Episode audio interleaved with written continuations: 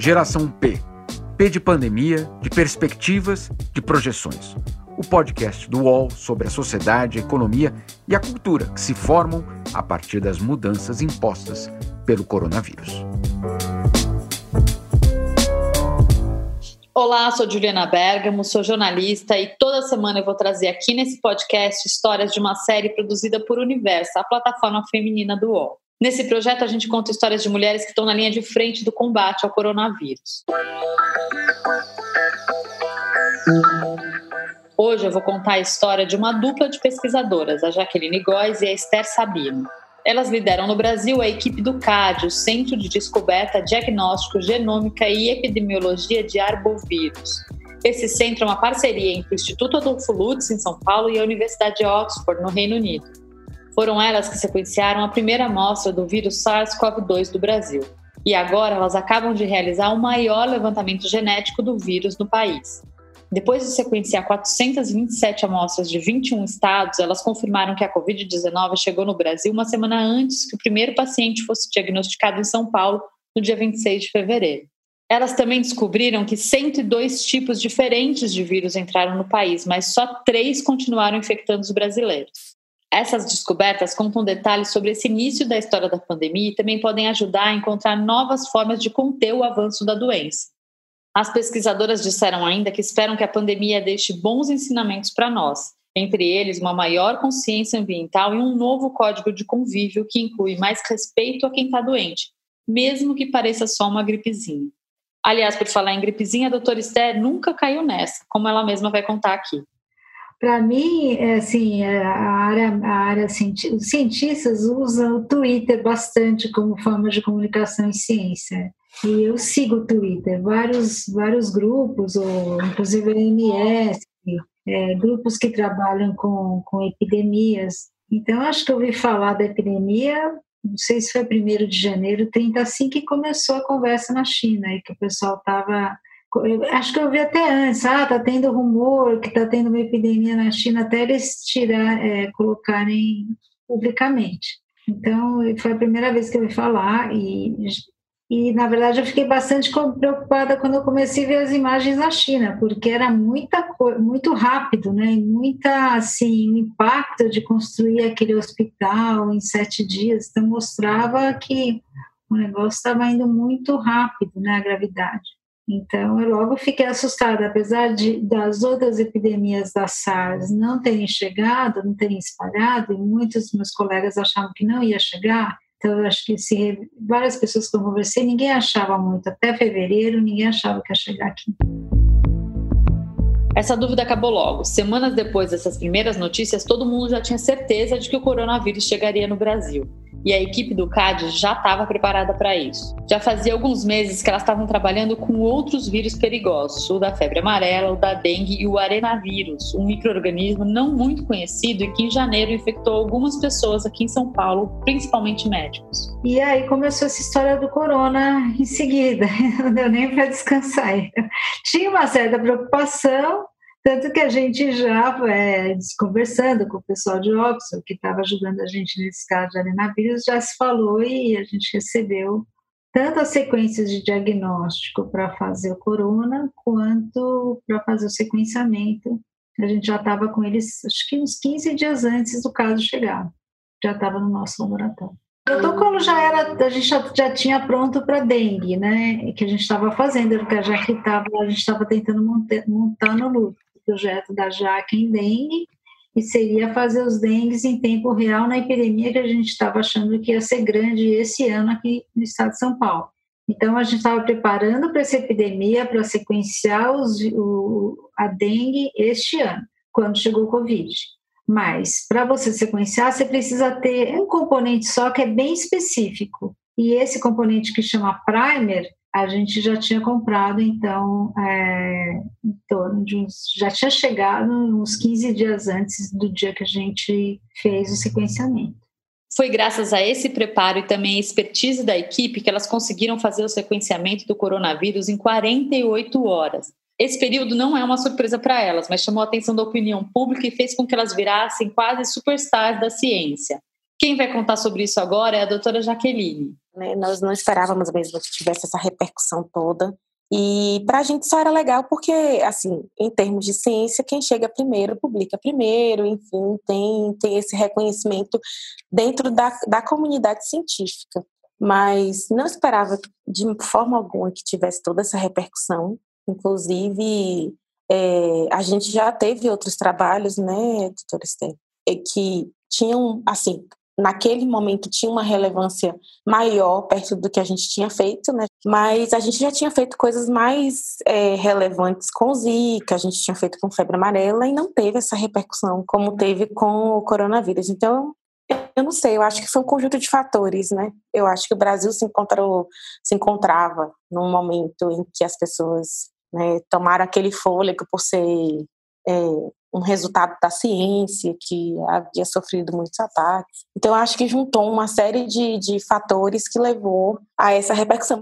A doutora Esther acha que essa repercussão é boa também para valorizar a ciência e o trabalho de pesquisadores. Acho que eu nunca não era uma pessoa que dava tanta entrevista ou era chamada sistematicamente para dar opiniões, às vezes, de coisas que não são o que eu trabalho. Acho que é bom para chamar a ciência, chamar, mostrar a mulher na ciência. Isso foi, eu acho que é muito, muito legal o que tem acontecido.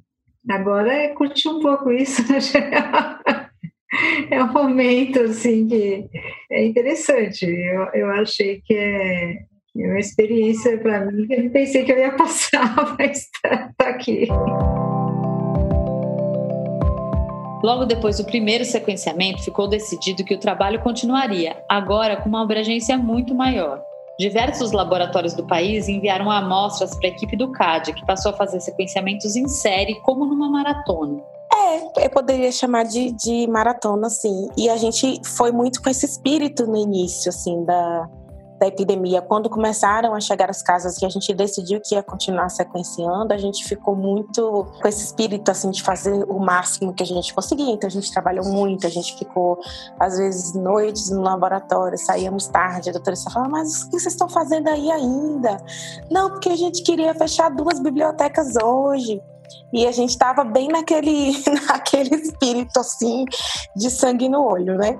Depois a gente foi percebendo que a coisa não ia diminuir, que, que só ia aumentar, e aí é, eu acho que toda a equipe começou a demonstrar cansaço também, no sentido de ficar naquela rotina de vir na noite, vai, volta para casa, dorme um pouquinho, vem para o laboratório. E aí a gente começou a, a diminuir o ritmo, mas assim, de estabelecer metas semanais mais plausíveis, né? Uma vez que não era uma coisa que a gente estava vendo que não ia passar tão rápido. Mas é, eu acho que foi bacana, a gente conseguiu né, gerar bastante coisa até agora. A gente está produzindo um outro trabalho né, com muito mais informações, com sequências do Brasil todo. Então, na ideia mesmo de, de fazer o o rastreamento da epidemia aqui no país. Geração P volta já.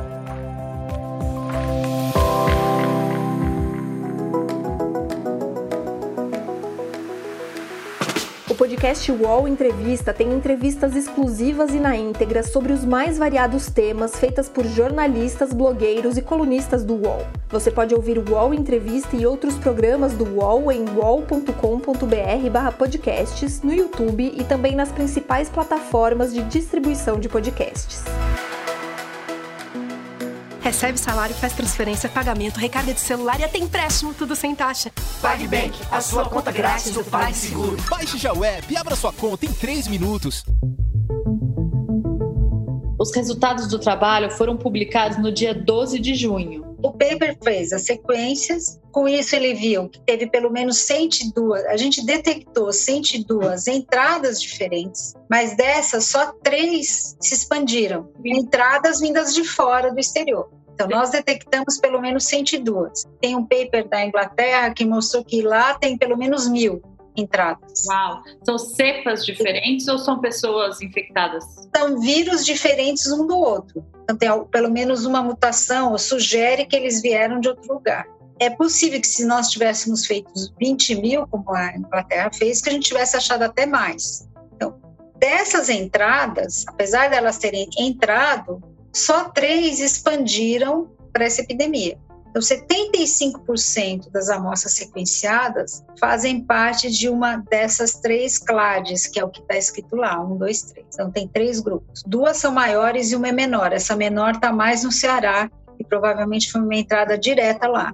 As outras todas entraram aqui na região sudeste, provavelmente São Paulo, e espalhou. Essas duas que espalhou, elas entraram antes daquele primeiro caso, pelo menos uma semana antes. E quando as medidas de, de diminuição de movimentação aconteceram, elas já tinham se espalhado bem, entendeu? Então elas já tinham se espalhado. Então elas entraram uma semana antes, que infelizmente foi a semana do carnaval, conseguiram se espalhar num número, quantidade maior, e provavelmente, e aí você fez as medidas de diminuição de movimento. Então as outras que entraram depois tiveram dificuldade de espalhar, porque, entendeu? Entraram depois o que, que fica claro assim, quando começou e mesmo quando diminuiu o número de voos internos, já tinha gente suficiente na região sudeste que essas cepas foram as que começaram a epidemia em outras regiões do estado e de pessoas que foram viajaram uma coisa uma, distâncias maiores. Então, a maioria das cepas em outras regiões do país foram originárias dessas três cepas que deram início à epidemia aqui. É isso que conta, ela conta a rota de evolução da epidemia. A gente fica achando aonde que veio. Entraram 102, mas só três que criaram a epidemia. Como se três pessoas fossem as pacientes zeros da epidemia aqui que por elas foi transferido para todo mundo. Por exemplo, aquela cepa do, do primeiro caso que a gente descreveu, ela não expandiu, acabou lá teve, teve uma ou duas transmissões, mas não transmitiu como no, na forma de uma epidemia. O que, que acontece nessas epidemias? São pessoas que entraram e ninguém detectou, foi se expandindo sem detectar, e aí cria a epidemia. As outras 99 não se expandiram. A doutora Esther explicou que para chegar a esse tipo de conclusão é preciso fazer uma espécie de árvore genealógica do vírus, o que em ciência é chamado de árvore filogenética. Funciona mais ou menos assim: a amostra de vírus sequenciada tem traços genéticos do vírus que deu origem a ela, que é como se fosse o pai ou a mãe daquele vírus. A partir desses traços, as pesquisadoras conseguem identificar a origem de cada tipo de vírus e então mostrar a evolução da epidemia. Uma árvore filogenética que é exatamente uma árvore genealógica. E você diz assim, ah, tem isso, isso, então a Eva aconteceu em tal época, mais ou menos por aí. Você vai olhando, olhando, você faz um modelo e fala, eu tive uma aqui, eu tive outra aqui, e essa originou em tal data. É. Mais ou menos é igual do Zika. Quando a gente fez o Zika, dava para ver que o Zika tinha entrado um ano antes de quando a epidemia foi definida. Tá? Então você usa isso para inferir quando entrou. Então as ideias de que ah, já estava correndo aqui em janeiro, ninguém estava pensando, não. Ela entrou um pouco antes, mas não muito antes. Isso conta a história pregressa, vai, do vírus até agora. Mas dá para inferir alguma coisa sobre o futuro do, do, do vírus aqui? Ou dá para se preparar para alguma coisa? Eu acho que esse tipo de, estudo tem que ser mantido, né? Você tem que continuar analisando para ver se há, por exemplo, tem um grupo que saiu agora também, eu posso depois de mandar, eles acham que tem uma mutação que apareceu na Itália, e quase todas as nossas amostras, que 90% tem, e que essa mutação é, aumentou a capacidade de transmissão. Não aumentou a capacidade de doença, mas facilitou a transmissão. É uma mutação que tem uma posição da, da, da Isso aconteceu lá na Europa. Já tem a, a, a, modificação, quer dizer, essa modificação na Europa pode estar tá, tá ligada a uma maior coisa. Já as amostras que chegaram aqui são todas filhas daquelas três clades que a gente tem que expandiram vieram da Europa, não veio dos Estados Unidos nem veio da China. A gente sabe que a origem. A gente não sabe se tem essa mutação que ocorreu na Europa. Sabemos, a maioria tem, 90% delas tem. As três ah, clades têm essa mutação. Entendi, entendi. Entendeu? Então a origem indica essa mutação. Então ainda tem muito para desprovar se realmente isso é verdadeiro, o que eles estão querendo falar. Mas a gente daqui para frente tem que continuar monitorando para ver se acontece alguma coisa que tem implicação nas coisas que a gente faz. Diagnóstico, é, ver se depois vai ter alguma. Eu acho que eu duvido mais que tem impacto em vacina, se as modificações que vão adicionar vão ter impacto em vacina, e assim. Sobre o futuro pós-pandemia, a doutora Esther diz que não tem previsões, mas algumas esperanças. Eu posso dizer o que eu gostaria que as pessoas que mudassem. Né? Como vai ser, não saber, mas o que poderiam as pessoas compreenderem melhor o, o, meio ambiente e a questão da, desse mundo, do que a gente está fazendo para que esse tipo de, de, doença e dessas novas zoonoses apareçam de uma hora para outra. Então, se, se nisso tiver um pouco mais de consciência é, e mudança de hábito em relação a isso, de uma percepção de que isso pode ter impactos grandes, que a gente deveria ser mais cuidadoso com o meio ambiente, acho que vai ser um ganho grande nesse sentido, porque essas zoonoses devem se repetir. Então a gente precisa estar atento e, e, saber que realmente causa impacto. É muito difícil você convencer as pessoas sem elas terem passado pelo impacto. Então, já tinha anos que as pessoas falavam que podia acontecer, só talvez agora com o SUS e falar, olha, talvez seja a primeira de muitas, é, a gente tem que mudar o jeito como a gente está trabalhando com os animais e com a natureza. Já a doutora Jaqueline acredita que o tratamento que a gente dá para a saúde, principalmente no ambiente de trabalho, vai precisar ser diferente.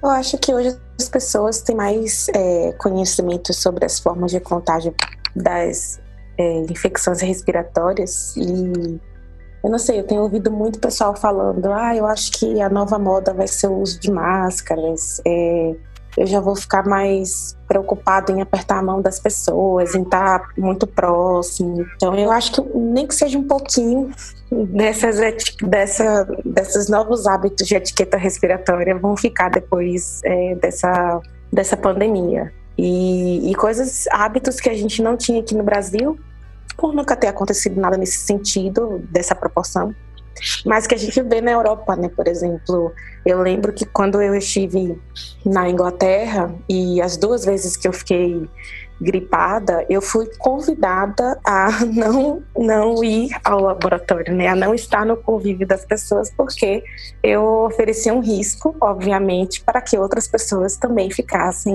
é, com aquela virose. Então, eu acho que essa etiqueta que a gente aqui no Brasil não tem, né? Pelo contrário, se você estiver doente você não for trabalhar, às vezes é um absurdo, né? Tá fazendo corpo mole, enfim. Eu acho que agora as pessoas entendem um pouco dessa necessidade do cuidado, né? De, de ter essas pessoas é, mais afastadas do convívio, ou até mesmo é, da forma como se comportar se você tem uma infecção respiratória. Eu acho que, não sei, eu tenho ouvido muitas pessoas falando isso.